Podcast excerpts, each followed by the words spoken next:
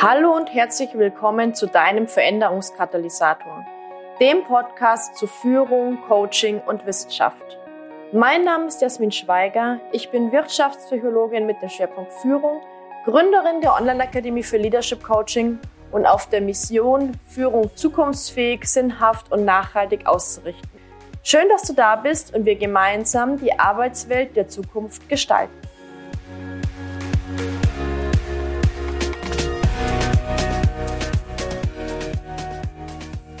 Herzlich willkommen zu einer neuen Interviewfolge. Ich freue mich sehr, dass du als Hörer und Hörerin dabei bist und dass wir gemeinsam mit dem heutigen Interviewgast eine ganz besondere Branche beleuchten. Ich habe heute Dr. Jana Schaffenberg zu Gast. Sie ist ganzheitlich praktizierende Ärztin, Unternehmerin, Autorin sowie Ayurveda- und Yoga-Expertin. Und sie hat es sich zur Aufgabe gemacht, Themen wie ganzheitliche Gesundheit, gesunde Lebensgestaltung und präventive Medizin in den Fokus zu rücken. Dafür hat sie nicht nur eins, sondern gleich zwei Online-Unternehmen gegründet, mit denen sie Gesundheitsinteressierte, Gesundheitsexperten und Expertinnen und Ärzte und Ärztinnen begleitet. Liebe Jana, herzlich willkommen in meinem Podcast. Schön, dass du da bist. Hallo, liebe Jasmin. Wie schön, dass ich hier sein darf. Vielen Dank. Ich freue mich sehr. Und wenn du magst, ähm, ich habe dich ja jetzt sozusagen so aus meiner Sicht vorgestellt. Wie würdest du dich vielleicht selbst beschreiben? Ja, du hast mich wunderbar vorgestellt. Alles, was ich so mache, da wirklich in die Essenz zusammengepackt. Vielen, vielen Dank dafür. Wenn ich das nochmal in eigene Worte fasse. Mein Name ist Jana. Ich ähm, wohne mit meiner Familie in der Schweiz. Ich bin sehr naturverbunden und brenne total für Gesundheit, für ein einfach gesundes Leben und habe eben über die Jahre, über meine verschiedenen Ausbildungen, meine verschiedenen Stationen gemerkt, dass ein einfach gesundes Leben gar nicht so einfach ist, wenn wir nicht wissen, wie wir das für uns umsetzen können und wenn natürlich mm, in einer Branche oder in einem Bereich wie der Gesundheit sehr viele verschiedene Systeme und Mitgestalter aufeinandertreffen, die hier unterschiedliche Herausforderungen mit sich bringen. Und das ist einfach etwas, was mich unfassbar fasziniert auf der einen Seite und mir aber zeigt, wir haben da ein extremes Verbesserungspotenzial auf allen Ebenen, also individuelle Gesundheit, gesellschaftliche Gesundheit, systemische Gesundheit auch. Und ja, damit könnte ich mich den ganzen Tag beschäftigen. Mache ich auch gerne. Und das zeigt sich natürlich in meiner Berufung als Ärztin und den Beruf als Ärztin interpretiere ich momentan anders, als wir uns das vielleicht initial vorstellen würden, indem ich sehr, sehr viele Menschen unterstütze, individuell ihre Gesundheit zu entdecken und zu leben. Da hilft mir vor allem der Ayurveda, die traditionelle indische Medizin. Aber für mich ist das nicht weitreichend genug, wenn wir uns hier rein auf das Individuelle fokussieren, sondern es braucht eben auch für die Akteure im Gesundheitssystem hier Ansätze. Und dementsprechend arbeite ich auch wahnsinnig gern mit Gesundheitsexpertinnen und Experten zusammen, denn sie sind ja natürlich unsere Multiplikatoren für Gesundheit. Und ja, so gibt es für mich in meiner Vision, die Welt gesünder zu machen, ein rundes Bild, wenn sozusagen verschiedene Bereiche da angesprochen werden. Ja, super spannend. Jetzt, du hast es ja schon ein bisschen angedeutet. Man kann jetzt nicht sagen, dass du jetzt so den typischen oder den klassischen Weg gewählt hast. Also du hast noch ganz ähm, klassisch mit dem Studium der Humanmedizin gestartet, hast ähm, promoviert, bist dann, glaube ich, auch sogar noch beruflich als, also klassischerweise so und das, was man als Ärztin versteht, gestartet. Danach hat aber dein Leben eine andere Wendung genommen. Magst du da vielleicht ein bisschen davon berichten, wie das dazu gekommen ist? Ja, absolut. Also ich bin in das Medizinstudium gestartet, wirklich damals schon mit diesem inneren Ruf. Ich möchte unglaublich gern Menschen unterstützen, ihre Gesundheit für sich zu kreieren. Und wahrscheinlich hatte ich vorher, Gott sei Dank, muss man ja sagen, nicht so viel Kontakt, sagen wir mal, mit, mit dem Bereich der Medizin, wo es sehr viel um Krankheiten geht. Also ich war für mich selber noch nie als Patientin im Krankenhaus da bin ich auch sehr dankbar für, in der Familie nicht so erlebt, dass da ne, große Berührungspunkte da waren. Das heißt, offensichtlich war mir so dieser ganze Bereich, der einen großen, großen Stellenwert in unserer Medizin heutzutage einnimmt, nicht ganz klar. Und dementsprechend bin ich sehr fokussiert in das Studium gegangen mit Prävention, Ernährung, Education für Patientinnen und Patienten und habe dann im Studium gemerkt, je weiter das voranschritt, dieses gesamte Wissen rund um den menschlichen Körper, Physiologie, wie funktioniert was, Anatomie, ist unfassbar spannend und faszinierend für mich. Aber wenn es dann auch darum ging, was kann denn da alles los sein ja, in unserem Körper, hat mir immer so der Teil gefehlt, hm, wie bleiben wir denn da gesund? Wie können wir das vor allem unseren Patientinnen und Patienten vermitteln? Und das ist natürlich was, was mich dann im Studium schon immer wieder so ein bisschen gepiekst hat. Ja, und man muss dazu sagen, ich habe schon an einer Modelluniversität studiert, wo der Studiengang der Humanmedizin sehr, sehr fortschrittlich war. Also wir haben vom ersten Semester an in Praxen mitgearbeitet. Wir haben ein komplett anderes Modell gehabt, wie die Prüfungen ablaufen und so weiter. Das heißt, ich komme da schon von einem sehr verwöhnten Standpunkt und trotzdem habe ich gemerkt, wow, wir sind hier super fortschrittlich, aber es, es reicht mir nicht. Und das ist natürlich was, wenn man das immer so von außen hört, ah, dann habe ich nach dem Studium entschieden, ich mache was anderes, ist es natürlich nichts, was von heute auf morgen entschieden wurde, sondern es ist so ein Prozess, der mir gegärt hat.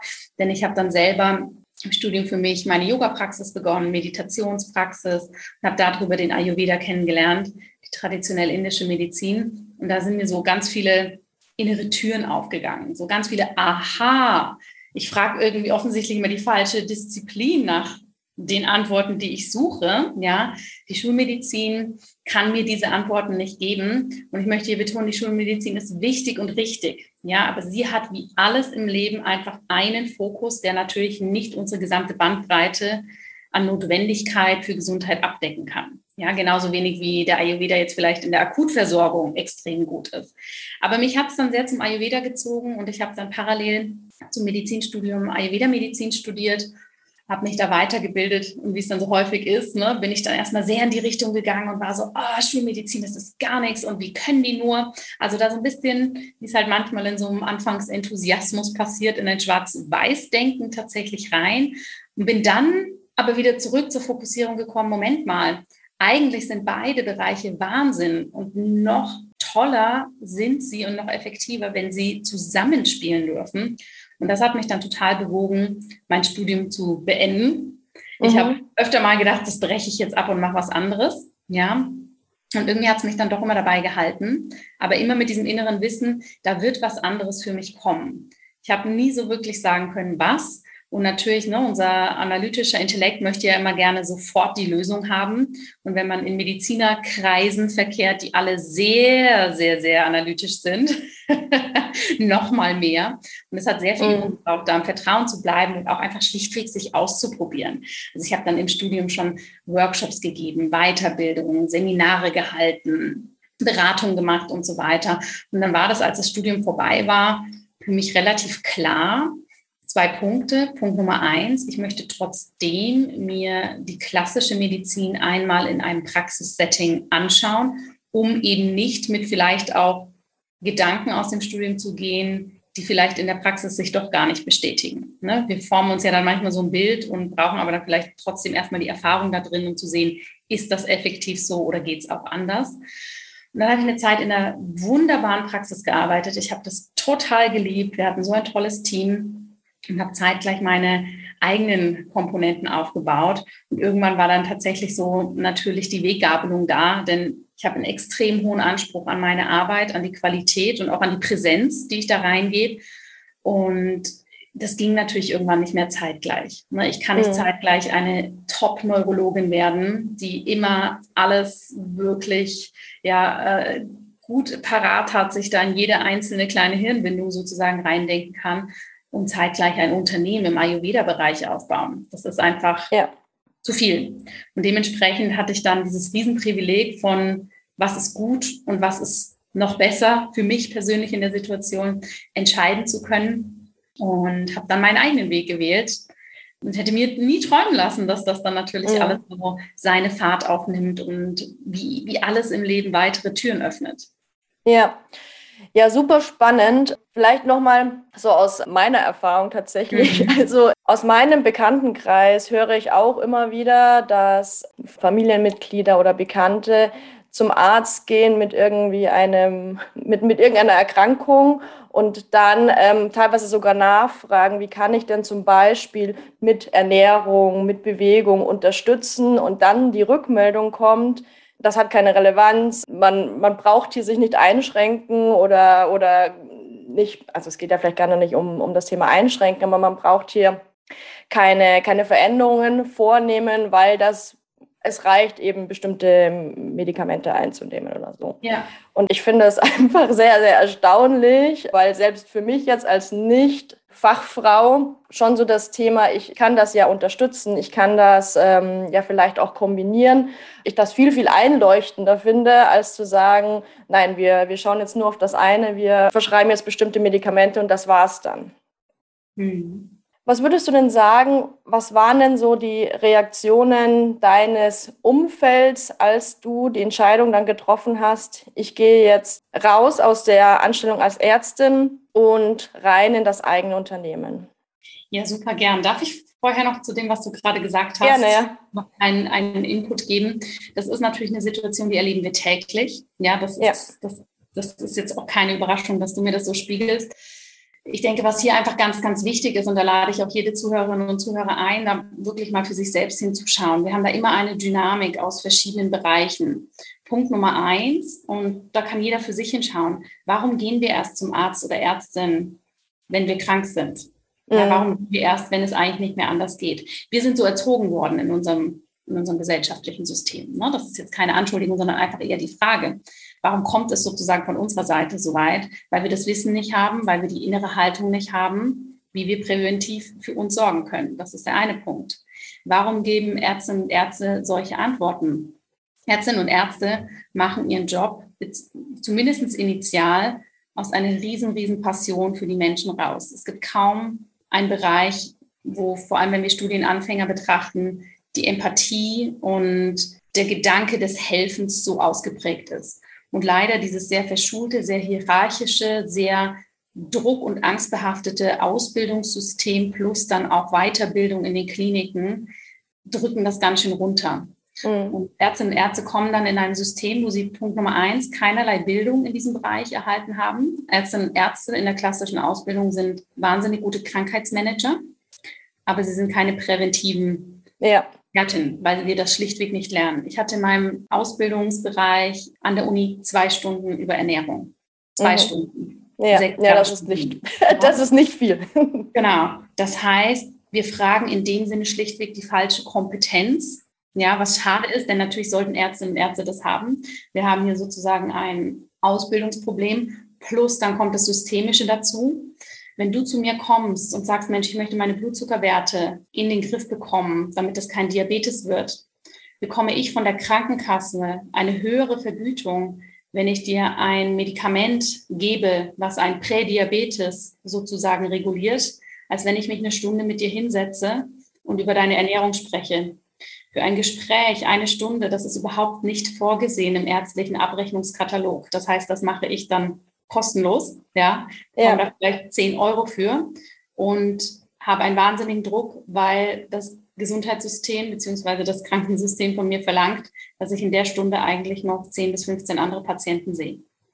Und diese Melange aus diesen drei Bereichen macht es natürlich, kreiert dann solche Situationen, wie die du gerade beschreibst. Da geht weder Patient oder Patientin befriedigt raus, noch Arzt oder Ärztin. Ja, mhm. für beide Seiten unglaublich ja, beeinträchtigend. Ne? Ja, klar. Wollte ich mal reingeben, damit man sich klar macht, was hier eigentlich alles so zusammenspielt. Ne? Und jetzt zu deiner anderen Frage, ähm, wie mein Umfeld reagiert hat. Ich glaube, da muss ich sagen, dass es sehr unterschiedlich reagiert hat. Für mich war das ja natürlich selber ein Prozess. Ne? Zu sagen, hm, ich merke, das Studium ist nicht so ganz meins. Ich merke, ich muss von meinem riesen, riesen Berufswunsch, den ich mir ja, vorgestellt habe, natürlich so in meinen 20ern, absolut abweichen, weil das einfach nicht mit dem übereinstimmt, was ich mir für mein Leben wünsche oder auch für den Inhalt meiner Arbeit. Plus, ich weiß noch nicht so genau, was konkret kommt. Also ich bin ja nicht eines Tages aufgestanden und gesagt, so, ich gründe mal ein Unternehmen. Ja, ich habe, bis ich Mitte 20 war, kein Online-Banking gemacht und hatte kein Smartphone. immer noch der Running Gag in meiner Familie. Und das erzeugt natürlich etwas wenn ich mich dann in einem Umfeld aufhalte, also ergo im Studium, wo alle jahrelang vielleicht auf diesen Studienplatz gewartet haben, vielleicht aus Ärztinnen und Ärztefamilien kommen und das ist das große Ziel in die Klinik, Oberarzt, Chefärztin, eigene Praxis, was auch immer, das hat natürlich immer sehr viel Irritation und Reibungspunkte erzeugt, ne? weil ich war diejenige, die angesprochen hat, hey, hier läuft doch irgendwas total krumm. Guckt euch das mal an, mhm. wie die Ärzte miteinander in der Klinik reden, wie ausgebrannt die alle sind. Ja, das hat wahnsinnig viel für Irritation gesorgt, für Reibungspunkte. Also ich habe auch leider, leider mit vielen Kommilitonen und Kommilitonen gar keinen Kontakt mehr. Nicht, weil wir uns darüber gestritten haben, sondern weil wir uns, glaube ich, schlichtweg hier einfach nicht mehr verstehen können auf dieser Ebene. Ja. ja. Und ich habe dann sehr, sehr schnell für mich gemerkt, wenn ich da mich nicht von runterziehen lassen möchte und wenn ich mich da auch nicht selber blockieren möchte, dann brauche ich auch ein anderes Umfeld. Mhm. Ich hatte das große Glück, dass meine Familie immer sehr verständnisvoll war. Die waren immer, oh, ist ja spannend, ja, okay, dann mach mal, ja. Und die dritte Ebene, die ich mir einfach sehr schnell gesucht habe, ist Gleichgesinnte. Das war natürlich, heute machst du Instagram auf und kannst ja sehr schnell deine eigene Bubble finden. Für mich damals ohne jegliches Smartphone war das so, okay, wo findet man jemanden? Und habe mich dann aber trotzdem umgeschaut, welche Ärzte und Ärzte finde ich im deutschsprachigen Bereich spannend, die vielleicht Dinge schon anders machen. Na, das können so aus der Ferne Menschen gewesen sein, wie zum Beispiel ein Dietrich Grönemeyer oder Eckart von Hirschhausen heißt er, glaube ich. Also einfach zu sehen, es gibt andere. Und natürlich in den USA gab es damals schon viel mehr. Und dann sich aber auch Menschen, Coaches an die Seite zu stellen. Also ich habe, als ich gemerkt habe, jetzt wird es ein bisschen grenzwertig für mich zu wissen, kann ich das Studium weitermachen oder nicht, habe ich auch mir einen Life-Coach gesucht. Und das war damals noch nicht so wie heute. Ne, da waren alle, hä, machst du jetzt eine Therapie oder hm, was ist da los? Mhm. Ja, eigentlich erst zehn Jahre her, aber das ist schon Wahnsinn, was natürlich in dieser Zeit geschehen ist. Und das waren für mich so die Punkte, wirklich zu sagen, ich kann in meinem Umfeld bleiben, wo viel Zweifel und Irritation und ganz, ganz andere Lebensvorstellungen um mich sind. Und trotzdem kann ich mich in mir selbst festigen, wenn ich mir diese Komponente dazu hole. Und deshalb kann ich dir ehrlich gesagt gar nicht so genau sagen, was vielleicht so die verbalen Reaktionen ne, oder so mhm. Reaktionen waren, weil ich das dann irgendwann auch in dem Bereich gar nicht mehr so, das hatte für mich nicht mehr so eine Relevanz. Ne, mir sind natürlich so Sprüche geblieben wie, was, du willst jetzt nur noch als Yoga-Lehrerin arbeiten und dafür machst du das ganze Studium, geht's eigentlich noch? Und ich bin gar keine richtige Ärztin mehr. Natürlich bleibt es und macht was mit einem, aber wir können ja immer noch selber entscheiden, was darf es mit einem machen? Ja, lassen wir uns blockieren oder nehme ich das mit und schaue es mit jemandem, der ehrlich gesagt sich damit auskennt und auch was dazu zu sagen hat, ja. und mir ja. persönlich weiterhilft aus einer neutralen Position raus, ergo ein Coach, kann ich daraus vielleicht auch einfach für mich einen absoluten Katalysator machen.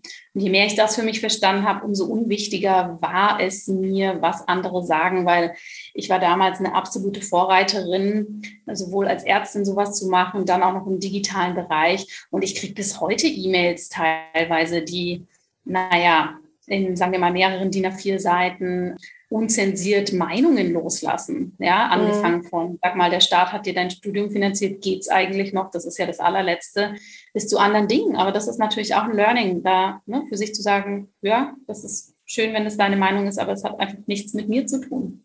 Ja.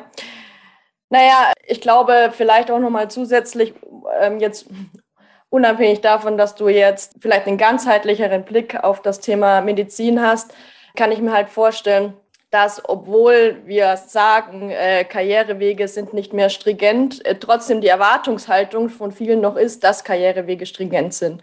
Also zum Beispiel jetzt, ich habe ursprünglich auch mal Lehramt Gymnasium studiert mhm. mit der, und da war auch, alle hatten das eine Ziel, die Verbeamtung. Die also Verbeamtung, ja. die einen wollen die Praxis, die nächsten die Verbeamtung. Und dann ist Jasmin erst in die Anstellung gegangen ja. als Personalerin und dann auch noch in die Selbstständigkeit und das Unternehmertum. Also das ist dann auch ganz viele Brüche drin, wo ich auch teilweise ähm, noch Rückmeldung kriege. Was machst du jetzt eigentlich? Also wo ist jetzt sozusagen, warum sind da so viele Brüche drin? Sehr, sehr spannend. Absolut. Ich finde es genauso spannend, diese, diese Brüche, ne, dass wir das natürlich auch als Brüche nennen. Ein Bruch ist ja immer, als ob irgendwas kaputt geht. Ja, ja, was äh, diese geht. Kaputt, ne? Und das ist, glaube ich, aber was, was ich schon sehr, sehr lang in mir trage. Dieses, also ich bin nicht mein Beruf. Ja, und ich bin auch nicht meine tägliche Tätigkeit. Nur weil ich jetzt zwei Unternehmen führe, die sehr erfolgreich sind, die sehr erfüllend sind, ja, mache ich mich trotzdem davon los, dass ich das jetzt bis das Ende meines Lebens mache, sondern ich sehe das alles als Station. Die einzige Konstante, das lernen wir ja auch in der Meditation immer so schön, die im Leben bleibt, ist die Veränderung. Mhm, ja? ja. Warum meinen wir, dass wir mit 19, 20 einen Beruf wählen, und das bis zur Rente machen. Für manche mag das passen und sie erfüllen, völlig fein, aber für die meisten ehrlich gesagt nicht. Und sich dann selbst da diese Ketten aufzulegen, ja, das so zu machen, ist natürlich schwierig. Und ich kann dir da als Insight auch noch mitgeben. Ich meine, ich bin natürlich auch besser drin geworden zu beschreiben, was ich mache, ja. ja. Früher habe ich immer gesagt, ich bin eigentlich Ärztin, aber. Natürlich sorgt sowas auch für Irritation, ja. Und das musste mir auch erstmal jemand mhm. spiegeln, weil ich mich immer so dran genervt habe, so, hä, warum fragen die denn immer alle so blöd nach? Bis mein Mann dann auch mal nach dem Abendessen mit Freunden sagte, ich, ich mach dir jetzt mal vor, wie du dich vorstellst. Mhm. Also, holy moly, ja, stimmt, natürlich. Da würde ich auch nachfragen, wenn jemand so floskelhaft und nervös ne, da irgendwas erzählt. Eigentlich mache ich das, aber ja, irgendwie mache ich was ganz anderes.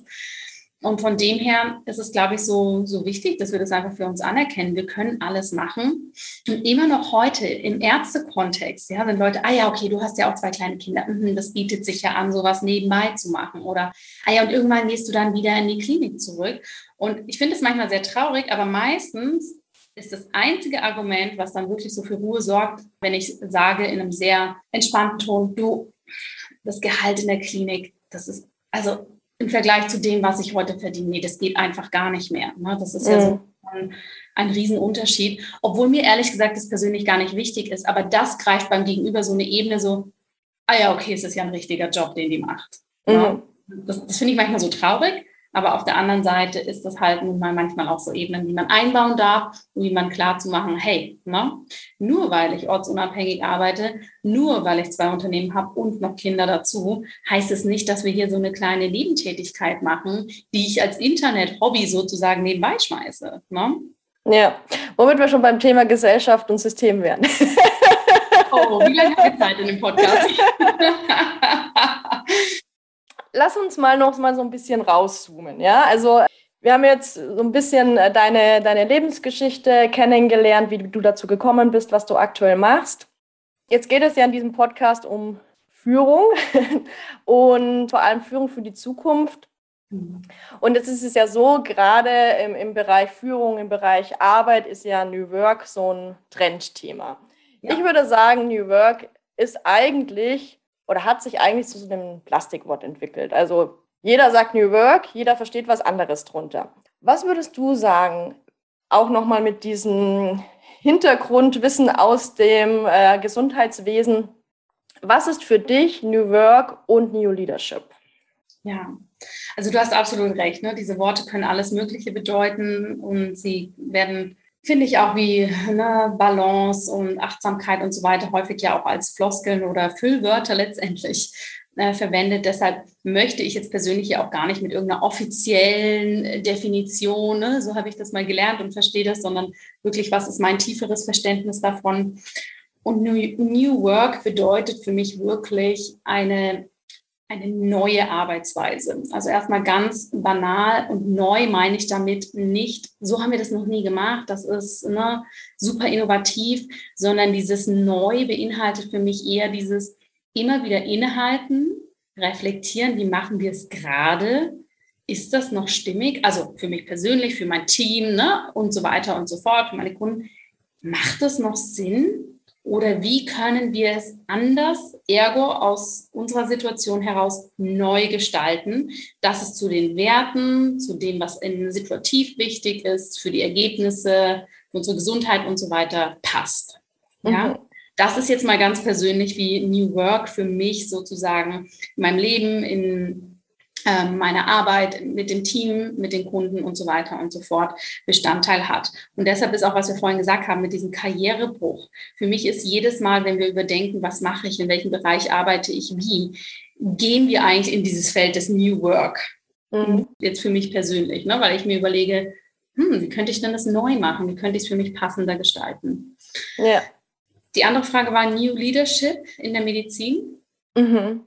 Ich glaube, da kann ich erstmal zurückfragen, haben wir überhaupt Leadership in der Medizin? Ja, weil das ist eigentlich ein, ein, ein sehr spannendes Feld. Wir arbeiten in einem Bereich, der so wichtig ist, der so eine unfassbar gute Teamarbeit mit sich bringen muss. Selbst die beste Herzchirurgin kann nicht alleine ein Herz operieren.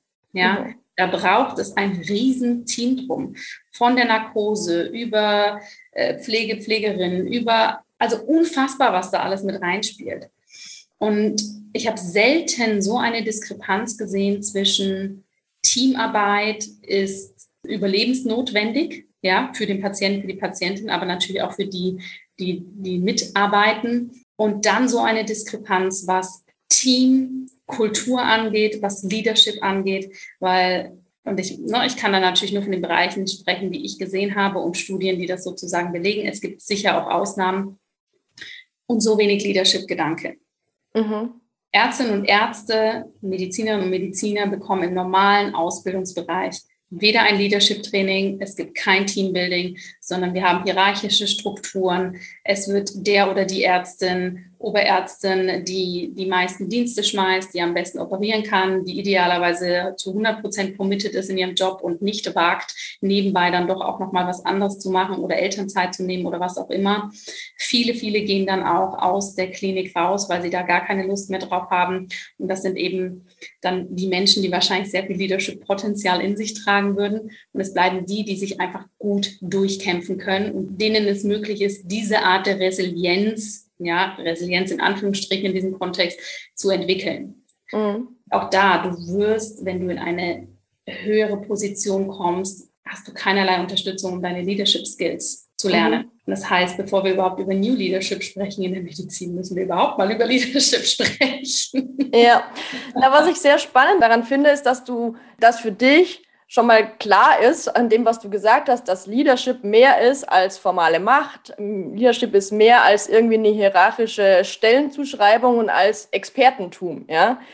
Absolut. Und da, da, da, kommt gleich für mich, was, was heißt denn Leadership für dich? Also wie würde, mhm. wie, wie sieht Leadership für dich aus?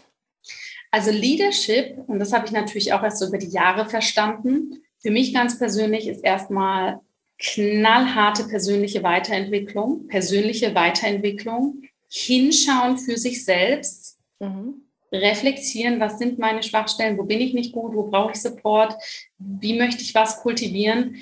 Ich muss erstmal mich selbst führen können, bevor ich überhaupt auch nur eine Millisekunde dran denken kann, andere zu führen. Und es ist natürlich immer eine Art Ping-Pong, ne? das entwickelt sich ja miteinander weiter. Aber das für mich zu verstehen, also ne, wenn ich das jetzt mal zum Beispiel auf mein Team ummünze. Das ein Team zu haben nicht bedeutet, ah, super, da sind Leute, die arbeiten für mich und ich habe weniger zu tun.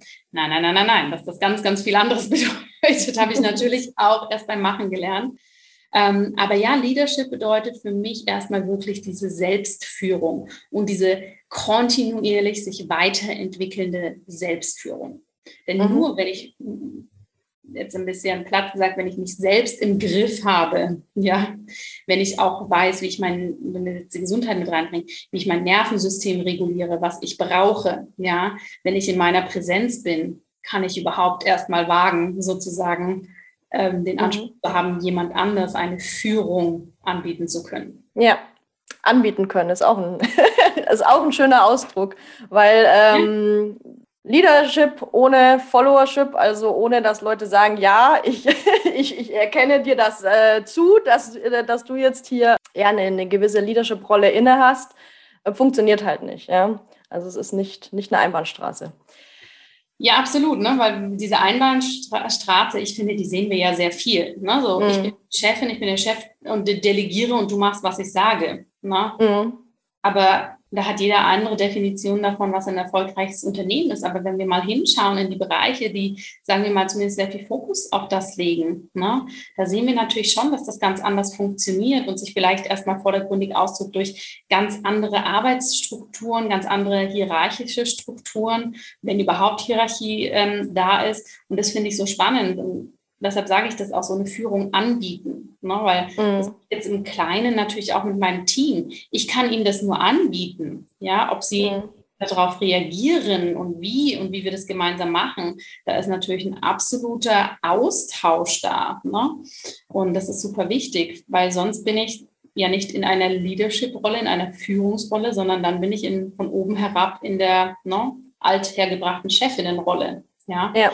Das hat einfach, vor allem wenn wir in so New Work-Gedanken reingehen, natürlich ausgedient, weil ich muss mich selber reflektieren, ich muss mich selber führen können, um überhaupt dann die Kapazität innerlich zu haben, zu sehen, mhm. wie wollen wir eigentlich arbeiten, was müssen wir anpassen. Ne, sonst ja. haben wir in diesem, das haben wir schon immer so gemacht, so funktioniert ein Unternehmen, macht, sonst geht. Ne? Mhm. ja, da merken wir einfach, ich meine, es ist ja super spannend auch zu sehen, was über die Pandemie passiert ist, wie viele Kündigungen, ne? allein in den USA, da gibt es ja riesen, riesen Untersuchungen ja. zu. Wie viele Menschen sagen, hey, ich habe da einfach keine Lust mehr drauf. Und das wird in unserer Region mit Sicherheit auch noch kommen. Ja, ich höre es jetzt schon von so vielen Menschen, die sagen, hey, wieso will mein Unternehmen, dass ich wieder aus dem Homeoffice komme? Das hat so gut funktioniert. Nur weil es jetzt wieder geht und das das einzige Argument ist, habe ich einfach keine Lust drauf. Ne? Ja. Wird, glaube ich, noch da bist du viel, viel mehr die Expertin natürlich. Aber da wird noch ganz viel Spannendes, glaube ich, auf uns zukommen, ja, weil so dieser Bereich des Leaderships so eben, wer möchte sich auch wie führen lassen? Ich denke, mhm. da wird jetzt nochmal ganz viel Empowerment reinkommen und sehr, sehr viel auch verändern. Ja. Ja, also ähm, weil du sagst, das, das kommt jetzt bei uns auch an. Also ich, ich wohne ja in Spanien und da ist es tatsächlich so, dass im Servicebereich momentan ganz viele Mitarbeiter fehlen obwohl ähm, ja die Arbeitslosenquote in Spanien eigentlich relativ hoch ist. Also es ist, ähm, ja. es gab da einen riesen, riesen Umschwung jetzt auch. Absolut, ja. Jetzt ist es ja so, dass die, das Gesundheitswesen jetzt Jahre, Monate einer weltweiten Pandemie hinter sich hat. Mhm. Wie würdest du denn den, naja, global werden wir es jetzt nicht beschreiben können, aber wie würdest du jetzt so im deutschsprachigen Raum vielleicht die aktuellen Herausforderungen der Gesundheitsbranche beschreiben? Also ich muss natürlich dazu sagen, ich bin keine Expertin für Gesundheitspolitik und Public Health. Ne, das, ich kann da jetzt mehr, sagen wir mal, emotional subjektiv aus dem heraus sprechen, was ich sehe, was ich höre, was ich im Austausch mhm. bekomme. Ich denke, ja, absolut, die, das Gesundheitssystem war in den letzten zweieinhalb Jahren in einem massiven Druck und Herausforderung. Aber ich glaube, wir müssen hier auch ganz klar anerkennen, dass diese Herausforderungen und Druck einfach auch mehr Präsenz bekommen haben. Also die waren ja vorher schon da, ja, Unterbesetzung, unterbezahlte Pflege, viel zu krasse Arbeitszeiten für Ärztinnen und Ärzte, Kostendruck, Personalmangel und, und, und. Das ist ja nicht neu. Da sprechen die Akteure im Gesundheitssystem seit Jahrzehnten drüber, ja ich habe das Gefühl, durch die Pandemie ist natürlich einfach, ähm, also nicht einfach in der Umsetzung, aber es ist natürlich ein extremer Faktor dazu gekommen, der das Ganze noch sichtbarer gemacht hat, wie wahrscheinlich auch andere Missstände in unserer Gesellschaft, ähm, da ein absolutes Brennglas draufgegeben hat. Und natürlich war das auch ein spannender medialer Fokus, ne, weil man das mhm. sehr emotionalisieren konnte. Ne? Und auch äh, porträtieren konnte, weil es so gut gepasst hat in eine globale Gesundheitskrise. Die Zustände sind jetzt immer noch die gleichen. Jetzt spricht einfach niemand mehr so viel drüber, medial gesehen, ja. Mhm. Und verändert hat sich leider nicht so viel. Und ich habe gerade gestern von einer wunderbaren ähm, Pflegefachkraft, die sehr, sehr aktiv auch auf den sozialen Medien ist, die hat gerade gestern ein Video gepostet oder ich habe es gestern gesehen, wo sie auch sagte, wie kann es sein, dass wir jetzt nicht mehr drüber sprechen? Und macht euch mal alle klar, es geht hier am Ende des Tages nicht um die Pflege oder die Ärztinnen und Ärzte, die daran zugrunde gehen. Es geht eigentlich um uns alle, weil wenn ihr in die Klinik kommt, wollt ihr Personal, was euch gut versorgt und das ist dann einfach nicht mehr da. Mhm. Macht euch das bitte mal alle bewusst. Ja, natürlich geht es auch darum, dass ich persönlich nicht in einen Burnout komme. Aber irgendwann steht einfach keiner mehr in der Klinik und kann was machen, wenn wir so weitermachen. Ja. ja. Von dem her, ja, mehr Fokus drauf. Ja, natürlich noch ein Riesenpacken mehr an Belastungen in den letzten zwei Jahren. Aber letztendlich, egal mit wem ich rede, kommt eine große Resignation. Sag ich, also wir hatten vorher schon zu wenig gut ausgebildete Intensivpflegerinnen und Pfleger. Du, ich habe vorher auch schon 24 Stunden Dienste gearbeitet, jetzt war es halt noch einer mehr. Man erlebt sozusagen aus dem Inneren heraus mehr Resignation und sagt, ja, also nicht, nicht mal das ändert ja ändert etwas für uns sozusagen. Okay, also das bedeutet Veränderung wenig bis keine und Frustrationslevel hingegen steigend. Ich kann das jetzt natürlich vorsichtig bestätigen. Ja. Wie gesagt, ich bin da weder strukturell tief drin, noch irgendwie ne, kann ich äh, gesundheitspolitisch da irgendwie eine Expertenmeinung zu geben. Das ist das, was ich wahrnehme. Ja, das mhm. Hoffentlich nicht in allen Bereichen so sein. Aber ich denke, man kann das jetzt mal als Strömung skizzieren, die mit Sicherheit in vielen Bereichen noch mal stärker geworden ist. Ja. Ja. Naja, jetzt haben wir schon das Thema New Work angesprochen. Bei New Work denkt man ja mehr so an den klassischen Büroarbeitsplatz, wo irgendwie mehr ähm, Sinnhaftigkeit oder ähm, dann irgendwie ein Kickertisch kommt oder was auch immer. Ähm, obwohl eigentlich ja hinter New Work da so viel mehr steckt, ja, wie du auch schon gesagt hast.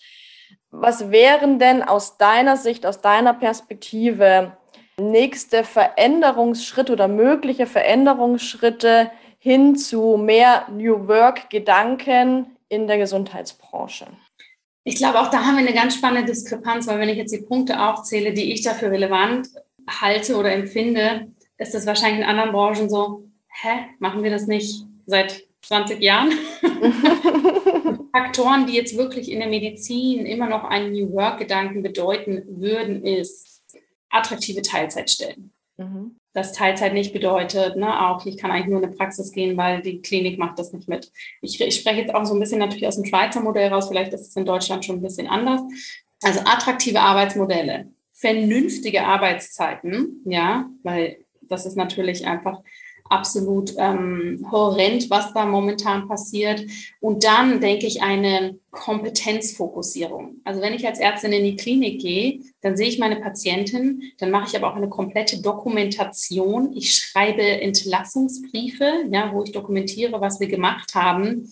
Ich äh, muss Kodierungen teilweise selber machen, also eingeben. Ne? Wenn du jetzt kommst und sagst, ich habe eine Knieoperation gehabt, dann rufe ich ja nicht die Krankenkasse an und sage, ich, Jasmin hatte eine Knieoperation, sondern das wird ja in gewisse Codes sozusagen abgerechnet. Das machen viele Ärztinnen und Ärzte selber. Das heißt, wir haben hier überhaupt keinen Fokus auf die Kompetenz, weil mhm. meines Erachtens sollte ein Arzt oder Ärztin in der Klinik da sein, um die Behandlungspläne zu machen, um für die Patientinnen und Patienten da zu sein und nicht in der gleichen Arbeitszeit noch zu managen, ist ein Brief geschrieben. Das kann und das sollte eine wunderbar ausgebildete Schreibkraft machen, die das kann. Ja, mhm. nicht ich auch noch, nachdem ich 20 Stunden gearbeitet habe. Und da geht es gar nicht um die Aufgaben an sich, aber wir haben keine Kompetenzbündelung. Es ist in der Pflege das Gleiche. Ja, in der Pflege, die Pflege macht auch viele, viele Aufgaben, wo man sagt, das, das, das macht gar keinen Sinn. Ja, und das wären mal so die grundsätzlichen Bereiche und dann natürlich auch, dass wir hingucken und da hat die Pandemie mit Sicherheit nochmal was, was Gutes in Anführungsstrichen reingegeben, zu gucken, wie können wir denn auch Dinge anders machen. Und mhm. bis vor zwei Jahren war das undenkbar, medizinische Konsultation über eine Videosprechstunde. Ja, oder ähm, ich meine, jetzt vor, ich weiß gar nicht mehr, wann das war, aber dass jetzt zwei Apps, glaube ich, endlich mal rausgekommen sind, die von der Krankenkasse übernommen werden. Ja, Riesenaufschrei, wo man sich denkt, hä, ist das nicht mal eigentlich Status quo, dass wir die Digitalisierung dort auch adäquat beachten? Also das sind alles so kleine Beispiele, wo man sagt, ja, auch hier, ne, New Work, wir müssen so weit vorne ansetzen mit, was hoffentlich, das weiß ich natürlich auch nicht, in anderen Branchen schon eher die Basics sind, ja, dass da überhaupt mal Bewegung reinkommt. Mhm. Jetzt hast du ja eines deiner Online-Unternehmen, äh, Transform Medicine, gerade für, ich sag mal, für das Transformieren des Medizinbereichs ja. geschaffen. Genau. Transform Medicine ist ja, also der Name, ich finde den ja schon total geil. Aber was macht ihr denn genau? Was, was machst du mit diesem Unternehmen? Ja, also Transform Medicine ist tatsächlich für mich, wenn ich nochmal so zu dem Eingang unseres Gespräches zurückkreise, letztendlich eine Verkörperung von, wie können wir einfach gesund leben. Ja, wie ist das möglich? Denn letztendlich geht es darum, dass wir eine Transformation in der Medizin auf verschiedenen Ebenen brauchen. Und deshalb ist der Claim von Transform Medicine auch Transform Yourself, Health and Society. Also liebe Ärztinnen und Ärzte, wie können wir bei uns selbst anfangen? Ja, was müssen wir in uns ändern? Weil eine ausgebrannte Ärztin oder Arzt hat nach 24 Stunden einfach keine Kapazität, sich dann noch zu überlegen, wie mache ich eine Revolution im Gesundheitsbereich. Mhm. Die versuchen schlichtweg zu überleben. Ja. ja. Das heißt, Kompetenzen, Selbstführung, Self-Leadership, ganz, ganz viel natürlich an die Hand zu geben. Was möchtest du eigentlich? Und wie kannst du da drin auch gesund bleiben? Denn was ich natürlich ganz viel sehe, und da bin ich natürlich ja wahrscheinlich auch ein bisschen natürlich in meiner Bubble unterwegs. Also klar, tagtäglich melden sie unglaublich viele Ärzte und Ärzte und sagen, oh, wie hast du das gemacht? So was ist als Ärztin möglich. Ich möchte das auch. Mir ist aber ganz wichtig, dass man so einen Schritt vorher innehält und erstmal für sich den Raum kreiert. Ja, so, was will ich eigentlich? Was stelle ich mir vor? Weil was ich natürlich nicht möchte, ist, dass wir so eine Flucht aus der Medizin, in, also aus der klassischen Medizin haben mit, okay, alles ist besser als das. Ja, mhm. sondern natürlich sollten wir einen Innehalte haben und sagen, hey, so funktioniert es für mich nicht. Was brauche ich? Finde ich das im klassischen Setting? Möchte ich das im klassischen Setting? oder zieht es mich tatsächlich irgendwo anders hin, anstatt dieses Wegrennen. Mhm. Ähm, vielleicht braucht es manchmal natürlich auch erstmal das Wegrennen, ja, um dann wieder zu etwas hinlaufen zu können. Aber wir unterstützen ganz viele Ärztinnen und Ärzte in Mentorings, in Einzelcoachings, in diesem Bereich wirklich für sich das, was wir einfach nie gelernt haben im Studium, Medical Self-Leadership kann man das letztendlich nennen, für sich zu entwickeln Mm, wir haben ein Ärzte- und Ärzte-Netzwerk, wo sich gleichgesinnte Ärzte und Ärzte zusammenschließen können. Denn auch da, das, was ich eingangs erzählt habe von meinen Kommilitonen und Kommilitonen, das erlebst du natürlich in absolut potenzierter Form in der Klinik. Ne, Im Studium mhm. ist ja noch alles irgendwie easy peasy und die Welt liegt uns, liegt vor uns und wir können alles erreichen. In der Klinik oder auch in der Praxis bist du dann in einer gefestigten Maschine, wo ähnlich wie wahrscheinlich beim Lehramt Menschen um dich rum sind, ne, die das so wollen und die sagen, ja, ja so, so ist es. Ja. Und da überhaupt mal mental auszubrechen und sich erlauben zu können, anzusprechen, so funktioniert es für mich nicht. Aber ich habe die Lösung noch nicht. Oder was gibt es eigentlich noch alles da draußen? Ja. Mhm. Das ist natürlich ein großer Anspruch meiner Arbeit, das auch Ärztinnen und Ärzten zu zeigen und den Raum dafür zu kreieren. Ja, also in unserem Netzwerk sprechen wir von New Work über finanzielle Kompetenzen von Ärztinnen und Ärzten, über Karriereoptionen, über Digitalisierung, über alles, ja, über alles. Und auch, mhm. Hey, dürfen wir als Ärzte und Ärzte überhaupt über Angst sprechen? Ja, also ganz, ganz bunt. Und du merkst bei den Mitgliedern so eine richtige Entlastung, so, oh krass, danke, ich bin ja doch nicht allein, ja. Mhm. Sich die meisten. Wir haben diese Ebenen, dass wir auf der individuellen Ebene ganz, ganz viel mit Ärztinnen und Ärzten arbeiten. Wir arbeiten aber auch mit Universitäten zusammen. Das ist der Bereich Transform the Future. Weil für mich ist es ganz wichtig, dass wir auch Studentinnen und Studenten sie zum einen natürlich sensibilisieren für das Thema, ja, aber nicht mit Achtung, es wird dann ganz schlimm, sondern eher, hey, ne? Punkt Nummer eins, lerne oder geh für dich in die Persönlichkeitsentwicklung rein. Mhm. Nummer zwei, einfach auch mal zu zeigen, was gibt es überhaupt für verschiedene Karrieremöglichkeiten und eine Sensibilisierung zu schaffen. Der Beruf oder die Berufung einer Ärztin, eines Arztes heißt nicht immer im weißen Kittel irgendwo in der Klinik rumlaufen. Das kann ganz viel bedeuten. Ja, wenn jemand Philosophie studiert oder Kulturwissenschaft, dann sind wir so, oh, interessant, spannend. Und in welchem Bereich arbeitest du jetzt? Bei Lehrern, Lehrerinnen, Juristinnen, Juristen, Ärztinnen, Ärzten ist das eher so, ah ja, okay, dann bist du das und das. Ne? Ja. Und da einfach zu zeigen, hey, es gibt so viel. Da machen wir natürlich zukunftsmäßig ganz, ganz viel mit verschiedenen Universitäten. Ja, und der dritte Bereich, den ich auch noch sehr spannend finde, ist auch mit Gesundheitsunternehmen zusammenzuarbeiten und zu schauen, Mensch, wie könnt auch ihr entweder für eure Mitarbeiter und Mitarbeiter eine Transformation der Gesundheit gewährleisten oder wenn es ein Gesundheitsunternehmen per se ist, wie könnt ihr hier auch spannende Gesundheitsprodukte mit einbringen, die einen präventiven Charakter haben und mhm. die hier andere Ansätze haben. Also du siehst, es ist relativ breit aufgestellt. Der Hauptfokus sind natürlich Ärztinnen und Ärzte. Ja, also wirklich dieser Yourself-Gedanke. Aber für mich ist das nicht trennbar zu Gesundheit allgemein und auch zu unserer Gesellschaft. Ne? Weil natürlich ja. ist es toll, wenn ich jetzt 20 Ärzte und Ärzte habe, die für sich losgehen. Absolut, das ist eine Revolution von innen heraus. Aber wir müssen alle Ebenen betrachten. Genauso mit dem Beispiel, was wir vorhin gesagt haben, mit du gehst zum Arzt und der spricht mit mir nicht über Ernährung. Wir können nicht nur sagen, hey, der Arzt, was geht da eigentlich mit dem ab? Oder ne, hey, blöder Patient, wieso hast du dich nicht schon vorher gekümmert? Nein, nein, nein, das spielt alles so fein ineinander, dass mhm. aus meiner Warte, ja, gar nichts anderes übrig bleibt oder es einfach so logisch ist, auch für New Work, auch für New Leadership Gedanken, auch diese verschiedenen Bereiche im Blick zu haben. Ne? Weil nur mhm. wenn die wie Zahnräder gut ineinander sich äh, verlinken können, verzahnen können, dann passiert auch was. Ja. Ja, also auf jeden Fall ein sehr ganzheitlicher Ansatz und ich finde es ähm, wirklich faszinierend, dass ihr sagt, okay, individuelle Ebene, gesellschaftliche Ebene, na, auch Nachwuchs, ähm, ich sage mal Nachwuchsförderung in dem ja. Sinne und damit ja irgendwie auch Arbeit am, am System. Nochmal vielleicht abschließend, was möchtest du abschließend nochmal teilen? Was waren für dich auf deinem Weg als ganzheitlich praktizierende Ärztin, als Healthpreneur, wie du dich ja auch bezeichnest, was waren für dich auf diesem Weg so die wichtigsten Learnings, die du abschließend nochmal mitgeben möchtest? Ich glaube, Punkt Nummer eins, sich selbst den Raum zu geben, reinzuhören, was möchte man und dass dieses seine eigenen Wünsche wahrzunehmen nicht bedeutet, dass man auch gleich die Lösung dafür haben muss. Ja, unser Intellekt hat das immer so gerne, aber so funktioniert es nun mal nicht, sondern sich auch das Erlauben, ja, anzuerkennen, so möchte ich das nicht. Ich weiß aber noch nicht, was als nächstes kommt. Na, das ist manchmal ganz unkomfortabel für uns, das auszuhalten. Es gehört aber dazu in dem Prozess. Punkt Nummer zwei, sehr selektiv werden. Mit wem spreche ich über meine Bedürfnisse oder ne, wenn ich merke, es bewegt mich, ich möchte was anderes machen, hm, mit wem spreche ich darüber, sich wirklich anzugewöhnen, entweder natürlich auf einer privaten Ebene mit Menschen, wo man das Gefühl hat, die hören mir auch zu und ne, sind nicht nach einer Sekunde mit, ja, so schlimm kann das doch gar nicht sein oder mach doch das und das, oder natürlich in Form von einem professionellen Setup, dass man sich einen Coach, einen Support, eine Mastermind, Gleichgesinnte, was auch immer, ja, dazu sucht, damit man wirklich einen guten Nährboden kreiert für eben diesen Weg, der vielleicht vor allem liegt, der jetzt noch ein bisschen ungewiss ist. Mhm. Das finde ich einfach enorm wichtig, diese zwei Punkte.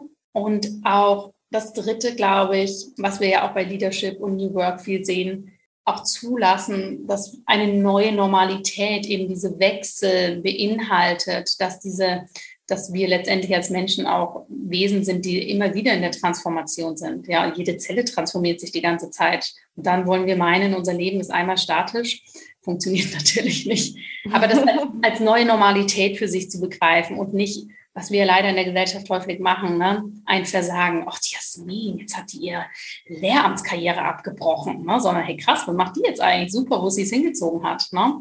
Mhm. Da habe ich so die drei Punkte. Also zulassen, ja, ich habe da Wünsche, ich weiß noch nicht, wie sie sich umsetzen, den richtigen Support dafür suchen, privat und professionell. Und das dritte, es für sich als normal werden lassen, dass wir im Wandel sind und dass dieser Wandel nun auch mal bedeutet, dass ich nicht bis ich 60 bin auf dem gleichen Bürosessel sitze, sondern ganz andere Sachen beinhalten kann. Ja, und man kann auch wunderbar auf dem Balkon sitzen und arbeiten, ohne Bürosessel. Zum Beispiel. ne? Und dass es nicht minder ähm, sozusagen in der Karriereleiter ist, wenn ich sage, hey, ich gehe jetzt mal ein Jahr auf die Alm oder Ne, ich, ich gehe da mal rein und mache was ganz anderes. Denn auch da, wenn ich so zurückblicke, ja, ich habe schon, ich habe zwischen Schule und Studium vier Jahre bin ich durch die Welt gereist und habe gefühlt alle Jobs, die man so machen kann, gemacht. Und manchmal denke ich mir auch, wenn es um Leadership geht ne, und um so, so New Work und Weiterentwicklung, hey, das war die Schule meines Lebens. Kundenmanagement, Kundenzufriedenheit, das habe ich nicht gelernt in irgendeinem Seminar. Das habe ich in meinem ein Jahr als Servicekraft gelernt. Ja. In der Saisonarbeit, wo es rund geht im Sommer, da zu merken, wie kann, wer braucht was, wie kann ich da mit umgehen. Ja. Bin ich überzeugt von. Sehr schön. Ja, vielen lieben Dank, Jana, dass du dich bereit erklärt hast, zu diesen Themen zu sprechen und Einblicke zu geben in deine Perspektiven, deine Erfahrungen. Vielleicht noch mal ganz zum Schluss, wo findet man dich und deine Unternehmen, wenn man mehr erfahren möchte? Ja, erstmal vielen, vielen Dank natürlich für diese spannenden Fragen und nochmal zu betonen, das sind natürlich alles meine sehr subjektiven Betrachtungsweisen auf, auf das Gesundheitssystem. Nehmt davon mit, was für euch stimmig ist und holt euch Fakten, wo sie für euch notwendig sind.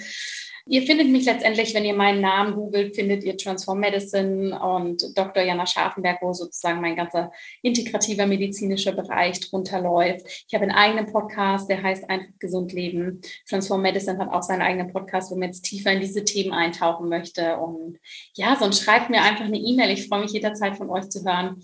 Und ja, freue mich. Vielen lieben Dank.